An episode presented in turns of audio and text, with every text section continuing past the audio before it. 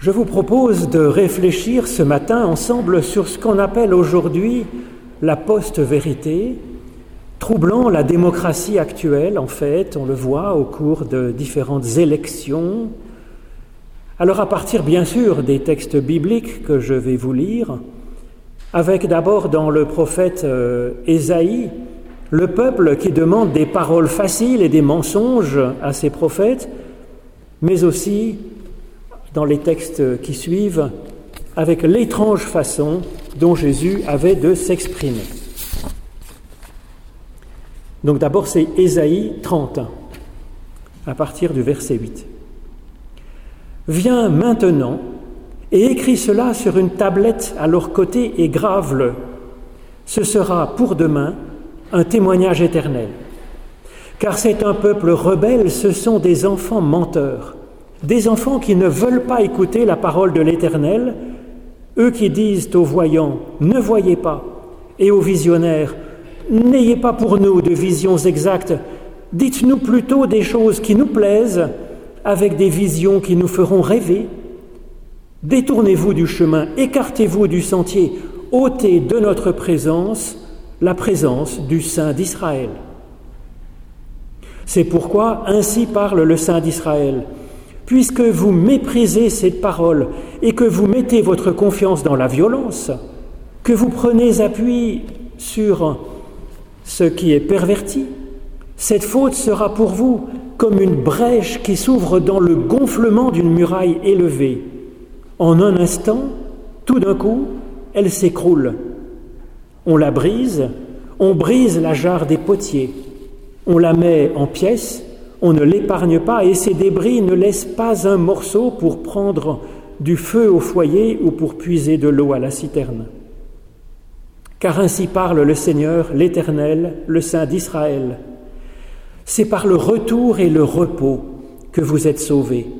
C'est dans le calme et la confiance qu'est votre force. Mais vous ne l'avez pas voulu. C'est pourquoi l'Éternel espère vous faire grâce. C'est pourquoi il est il s'élève pour avoir compassion de vous, car l'Éternel est un Dieu juste. Heureux tous ceux qui espèrent en lui. Oui, peuple de Sion, habitant de la cité de la paix, tu ne pleureras plus. Il te fera grâce. Il te répondra quand il entendra ton cri. Le Seigneur vous donnera du pain dans la détresse et de l'eau dans l'oppression. Pour t'enseigner, il ne se tiendra pas à l'écart. Tu verras ton enseignant de tes propres yeux. Alors puisque je parle de paroles trompeuses, je désire quand même vous lire dans le troisième chapitre du livre de la Genèse le récit du serpent trompeur, qui est une image de la, tentation en chacun de nous. Le serpent, était le plus rusé de tous les animaux des champs que l'Éternel avait fait. Le serpent dit à la femme, Dieu a-t-il réellement dit, Vous ne mangerez pas de tous les arbres du jardin? La femme répondit au serpent, Nous mangeons du fruit des arbres du jardin. Mais quant au fruit de l'arbre qui est au milieu du jardin, Dieu a dit, Vous n'en mangerez pas et vous n'y toucherez pas de peur que vous ne mouriez. Alors le serpent dit à la femme, Vous ne mourrez pas du tout. Mais Dieu sait que le jour où vous en mangerez, vos yeux s'ouvriront et que vous serez comme Dieu, connaissant le bien et le mal. La femme vit que l'arbre était bon à manger, agréable à la vue et qu'il était précieux pour ouvrir l'intelligence. Elle prit de son fruit et en mangea. Elle en donna aussi à son mari qui était auprès d'elle et il en mangea. Enfin, je voudrais vous lire donc dans l'évangile de Jésus-Christ selon Matthieu au chapitre 13, les disciples qui interrogent Jésus pour savoir pourquoi est-ce qu'il s'exprime de façon énigmatique, incompréhensible. Les disciples s'approchèrent et dirent à Jésus, Mais pourquoi leur parles-tu en parabole? Jésus leur répondit, voilà pourquoi je leur parle en parabole. Parce qu'en regardant, ils ne regardent pas, et qu'en entendant, ils n'entendent ni ne comprennent rien. C'est ainsi que pour eux s'accomplit cette prophétie d'Ésaïe. Le cœur de ce peuple s'est épaissi, leurs oreilles entendent mal, et ils se sont bouchés les yeux de peur qu'ils ne voient de leurs yeux, qu'ils entendent de leurs oreilles, qu'ils comprennent de leur cœur, et qu'ils puissent changer d'orientation. Mais moi, je les guérirai. Et vous, heureux sont vos yeux parce qu'ils voient, vos oreilles parce qu'elles entendent. Je vous le dis en vérité, beaucoup de prophètes et de justes ont désiré voir ce que vous voyez et ne l'ont pas vu, ont désiré entendre ce que vous entendez et ne l'ont pas entendu.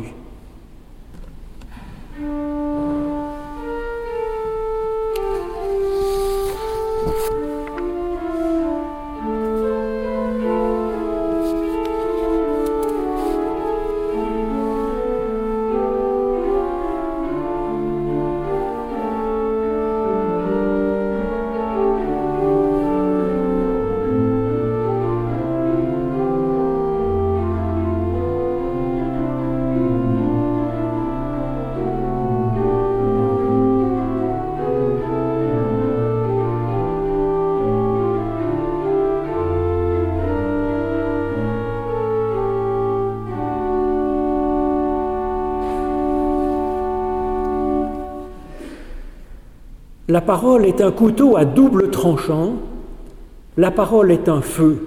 Ce sont deux images que la Bible a pour parler, pour évoquer, pour comprendre, réfléchir sur la parole.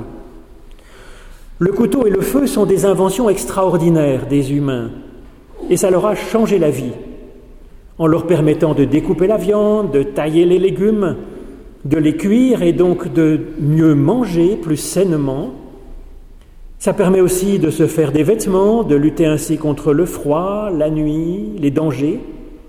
Le couteau et le feu sont donc des outils géniaux, mais ce sont aussi des armes de destruction. La parole est comme cela, une formidable source de vie, et elle est parfois une arme pour torturer ou manipuler son prochain. Comme bien des réalités complexes de l'existence, cette question de la parole apparaît donc dans la Bible.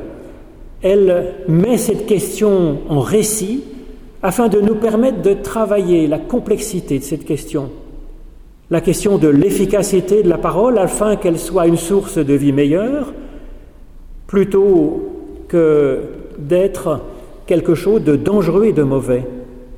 La Bible nous parle donc aussi des mésusages de la parole. Et c'est ce que je vous propose de regarder maintenant pour nous en défendre, et puis aussi peut-être pour moins l'utiliser ainsi, espérons-le. Cela me semble particulièrement important à notre époque, puisque nous avons vu apparaître des concepts devenus courants, des mots nouveaux, comme celui de post-vérité, de post-trouf, on dit en français courant, ou les fake news, et autres tentatives de manipulation par de fausses informations qui se répandent à la vitesse de la lumière grâce aux réseaux sociaux. Alors ça ne date pas d'hier, comme nous le voyons dans le prophète Ésaïe, par exemple, dans ce passage avec les prophètes qui flattent leur public avec des mensonges. Seulement aujourd'hui, ce type de manipulation est très très à la mode. Cela nous a stupéfiés quand en 2016, au lendemain même du référendum sur le Brexit, Nigel Farage et d'autres leaders ayant donc remporté cette victoire surprenante ont reconnu avoir basé leur campagne sur des mensonges délibérés. Ce grand succès de propagande, grâce à de tels moyens assumés, a comme libéré d'autres personnes. Alors je ne parle pas seulement de l'inénarrable Donald Trump qui en use et en abuse, parce que cela fleurit dans la propagande pour toutes sortes de causes, dans le commerce, bien entendu, dans la politique, dans le management d'entreprise, dans les associations, pour de belles causes humanitaires, dans le cadre de belles religions, de magnifiques églises, et puis peut-être même aussi en famille, hélas. Une parole peut viser à opprimer son interlocuteur, comme le dit Jésus, relevant que par le renseignement certains religieux de son époque lient des fardeaux pesants et les mettent sur les épaules des gens, mais qu'eux, ils ne veulent pas remuer du petit doigt ces charges lourdes. Et de quoi les chargent-ils alors, ces personnes, leurs ouailles? Ils les chargent de menaces d'un Dieu punisseur. Ils les chargent de dogmes à penser, de rites à faire, de sacrifices personnels à consentir. Au contraire, à la suite de Jésus, la parole pourrait être d'offrir une aide, un soulagement à notre prochain. Venez, vous tous qui êtes fatigués et chargés, et je vous donnerai du repos. Et que ce soit vrai. Alors on comprend la logique de ceux qui utilisent des moyens malhonnêtes pour opprimer les autres. Cela fait un tout bien harmonisé entre les moyens et les buts. Seulement, le plus étrange, c'est qu'il n'y a pas que pour les mauvaises causes que la manipulation est utilisée. Il arrive que ceux qui défendent une magnifique cause se sentent précisément justifiés par la beauté ou même par la sainteté du but qu'ils servent pour employer donc des moyens de manipulation malhonnêtes. En fait, cette pente est si naturelle qu'aucune Église, qu'aucune noble cause n'est totalement immunisée par cette tentation. Ésaïe est horrifié par de tels procédés. Il dit que cela nous mène tous ensemble à la ruine, ceux qui parlent comme ceux qui écoutent. C'est comme une brèche, nous dit-il, dans la structure même de notre existence, dans celle de nos relations entre nous et celle de notre relation à Dieu dans notre foi. Jésus, lui, conseille que votre parole soit oui pour dire oui, qu'elle soit non pour dire non. Ce qu'on y ajoute vient de la source même du mal. Alors sur quoi reposent ces mécanismes de propagande et de manipulation? Comment les détecter pour ne pas se faire trop facilement avoir? Et puis peut-être aussi pour les éradiquer de notre propre panoplie, pour agir en ce monde. Parce que finalement, c'est ça le problème, comme le souligne Esaïe. C'est que ces fausses paroles de propagande sont souvent hautement désirables et fort agréables à utiliser, à recevoir. C'est ce que note aussi l'histoire d'Adam et Ève, en fait, dans la Genèse. Comme l'arbre défendu est beau, est délicieux à manger, comme il fait du bien. Ésaïe exprime notre désir profond de belles paroles avec ces mots. Dites-nous des choses qui nous plaisent, ayez des visions qui nous feront rêver. Pas la peine de chercher des visions exactes. Arrêtez de nous casser les pieds en nous menant à la dérangeante présence de l'Éternel. Donc même si ce que nous entendons, si, nous, nous entendons des discours qui nous plaisent finalement, surtout quand nous entendons des discours qui nous plaisent, au lieu de nous empêcher de penser en rond, il est bon de vérifier l'information. Il est bon de la recouper, de la compléter, de chercher à réfléchir plus loin, plus profond, plus nuancé. La confiance envers celui qui parle n'empêche pas de croiser les points de vue. Au contraire, la confiance mutuelle entre deux vrais amis autorise cela, espère même que l'autre pourra faire cela, à mon avis. Avec Dieu, c'est certainement possible. Et puis en Église aussi, je le pense. Dans une intéressante analyse, le pasteur Martin Luther King met en garde contre l'absence de réflexion personnelle, en particulier de ses fidèles, particulièrement dans les questions de foi et d'éthique.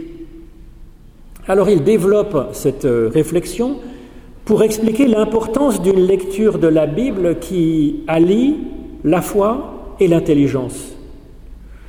Il nous dit que la science et la foi n'ont aucune raison d'être en conflit. Il explique, la science donne à l'homme une connaissance qui est puissance et la religion donne à l'homme une sagesse qui est contrôle. Ensuite, et c'est le point qui m'intéresse ici, Martin Luther King explique que trop souvent, le manque de réflexion personnelle est un outil utilisé pour manipuler les personnes dans tous les domaines et malheureusement aussi dans la religion, même dans l'Église chrétienne. Martin Luther King va jusqu'à citer Hitler. Désolé, parce que je sais que ça ne se fait pas de faire référence à ce champion du crime contre l'humanité, mais King utilise précisément cette référence afin de montrer la puissance épouvantable du procédé de manipulation capable d'annuler en nous jusqu'aux principes les plus fondamentaux de l'humanité. Dans le passage cité par King, tiré de Mein Kampf, Hitler explique comment il conçoit une bonne propagande efficace. J'utilise l'émotion pour le plus grand nombre, nous dit-il, et je réserve la raison seulement à quelques-uns. Grâce à des mensonges adroits, répétés sans relâche, il est possible de faire croire aux gens que le ciel est l'enfer et que l'enfer est le ciel. Plus grand est le mensonge, plus promptement il est accepté. C'est effectivement là que l'on dépasse même le mensonge, en fait, pour entrer dans ce que les analystes appellent la post-vérité, c'est-à-dire une façon de parler où même la vérité n'a plus d'importance. Car le mensonge, il tord la vérité, ce qui n'est pas très sympa, mais il se réfère quand même à la vérité, et quand celui qui a proféré un mensonge se fait épingler, il est un peu gêné, quoi, il s'en excuse, dit eux, j'ai un peu dérapé. Mais avec les propagandes basées sur les passions, les humeurs, les émotions, nous entrons dans une façon d'être où la vérité n'est en fait même plus en question. Et quand euh, le propagandiste euh, s'est fait prendre à dire un mensonge, il n'est même pas gêné, il laisse passer. C'est ce que souligne encore l'auteur cité par King pour une propagande bien efficace.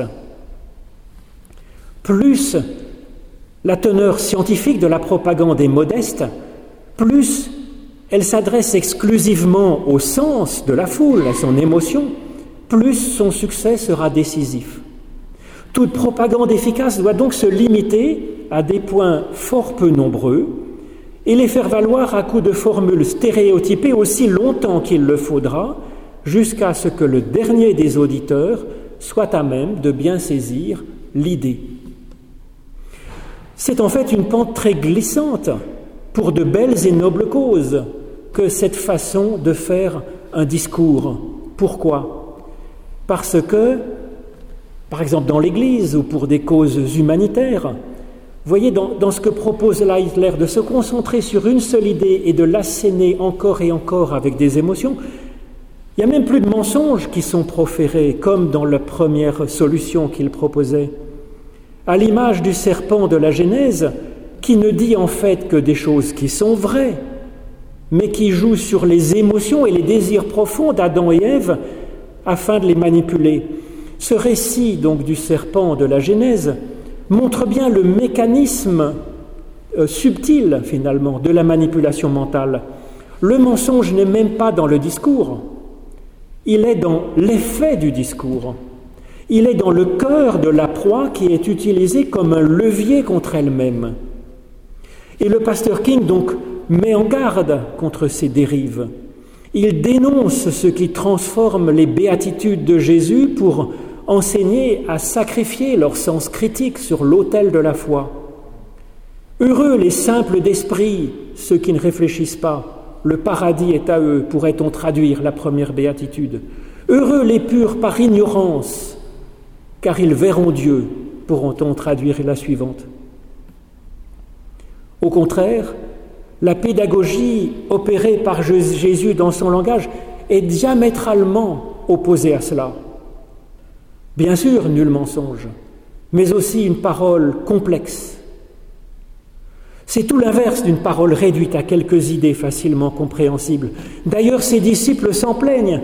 Ils intéressent Jésus, ils sont agacés et intrigués. Mais pourquoi est-ce que tu parles ainsi à la foule par énigme? Jésus explique, je leur parle comme cela parce que ces personnes ont des yeux et qu'elles ne voient pas par elles-mêmes, qu'elles ont des oreilles, elles ont une intelligence, mais ne s'en servent pas et que lui, Jésus, a pour vocation de les guérir, que chacun puisse enfin voir de ses propres yeux, entendre de ses propres oreilles, réfléchir et comprendre par lui-même. Le but de Jésus n'est donc pas de donner un catéchisme, un dogme, une morale, un enseignement vraiment, un contenu à connaître, à savoir. Au contraire, le but de Jésus, c'est de nous donner une pleine possession de nos moyens. Parfois, c'est donc avec des énigmes que Jésus bouleverse leur mode de raisonnement simpliste. Ailleurs, c'est avec un geste ou un enseignement perturbant, comme par exemple cette parole parmi les plus étranges. Moi, je vous dis de ne pas résister aux méchants. C'est dans le sermon sur la montagne, donc dans Matthieu. Cela va contre toutes les fibres de notre être, bien sûr, de ne pas résister aux méchants. L'instinct de survie de chacune de nos cellules s'y oppose mais aussi jusqu'à la possibilité de vivre en société. C'est impossible comme modèle de ne pas résister aux méchants. D'ailleurs, Jésus lui-même résiste bien souvent aux méchants de plusieurs façons, on le voit dans les récits de l'Évangile. Qu'est-ce que donc Jésus cherche en nous disant cela Ce n'est pas une parole agréable à entendre, ni quelque chose qui nous fait rêver, c'est aux antipodes de l'idée toute simple que l'on bétonnerait avec de la propagande en vue de bien tenir en main son auditeur et de l'amener à adopter notre vérité sans plus réfléchir. Ce n'est pas possible dans ce cas-là. Alors, eh bien, le résister, ne pas résister aux méchants de Jésus, c'est, comme souvent chez lui, c'est un, appel, une invitation, un aiguillon pour se poser des questions, d'abord. J'y ai donc moi-même réfléchi, et bien sûr, vous ne pouvez ne pas être d'accord avec la solution que je propose à cette énigme. C'est le propre donc de l'énigme, c'est à chacun de s'y frotter. Il me semble que Jésus nous appelle ainsi à chercher un moyen d'espérer guérir le méchant de sa méchanceté, de travailler à un autre niveau que celui du symptôme de la méchanceté, mais aller à la source de la méchanceté. De même que Jésus ne cherche pas tant à enseigner à ses disciples la théologie ou la morale que de les mettre en marche vers leur Dieu et puis vers leur entourage. Avec ces paroles et ces gestes surprenants, Jésus nous invite à une démarche scientifique finalement. La science, en effet, progresse en s'intéressant particulièrement aux faits qui, n'entrent pas dans les théories établies. Et c'est en travaillant sur ces points-là, les points délicats qui sont aux limites du modèle, que l'on peut avancer vers une, plus grande fidélité de pensée et de vie, une plus grande pertinence et une plus grande robustesse dans notre façon d'être. Cela me conduit à penser qu'en tant que personne chrétienne et en tant qu'Église, nous avons une responsabilité particulière en ce monde spécialement en ces temps où la post-vérité se banalise comme méthode de propagande décomplexée. Que faire alors? Donner des consignes de vote ne résout pas le problème, au contraire, puisque cela contribue à vouloir piloter les personnes plutôt que de les libérer, de les émanciper, de développer leur faculté de penser par elles-mêmes. Que faire alors? Jésus cherche à faire observer, entendre et penser par soi-même. Il cherche à complexifier les modèles, quitte à leur embrouiller la tête, quitte à leur donner mal au crâne comme les apôtres qui s'en plaignent.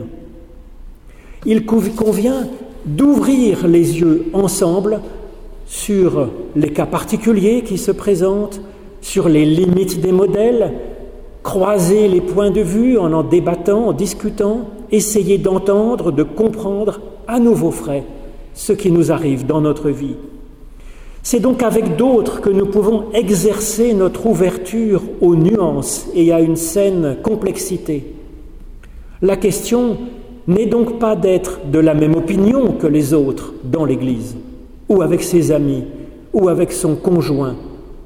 L'intérêt, c'est de discerner au contraire les simplifications qui sont aussi dangereuses que les plus gros des mensonges.